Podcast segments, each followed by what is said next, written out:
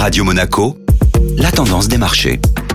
La tendance des marchés avec Société Générale Private Banking. Bonjour Julien Tomayolo. Bonjour Benjamin. Les marchés européens étaient orientés à la baisse hier. Les bourses européennes ont pris acte de la contraction de l'activité économique dans la zone euro. L'indice PMI manufacturier baisse à 46,4 en octobre contre 46,6 en septembre, s'enfonçant davantage sous la barre des 50 qui délimite expansion et contraction de l'activité. Ce niveau est le plus bas atteint depuis mai 2020. Le CAC 40 a ainsi cédé 0,81%, le DAX allemand a perdu 0,54%, tandis que l'Eurostock 50 perdait 0,79%. En ce qui concerne les entreprises, Estée Lauder a publié des résultats et des prévisions de chiffre d'affaires inférieurs aux attentes. Le groupe américain anticipe une baisse de ses ventes, notamment en Chine, en raison des restrictions liées à la politique zéro Covid en vigueur. En réaction à cette annonce, le titre L'Oréal a perdu 3%, terminant juste en dessous de 308 euros. De son côté, le groupe de restauration collective Sodexo a lâché près de 2% en revoyant à la baisse ses perspectives de croissance du chiffre chiffre d'affaires pour 2024 et 2025.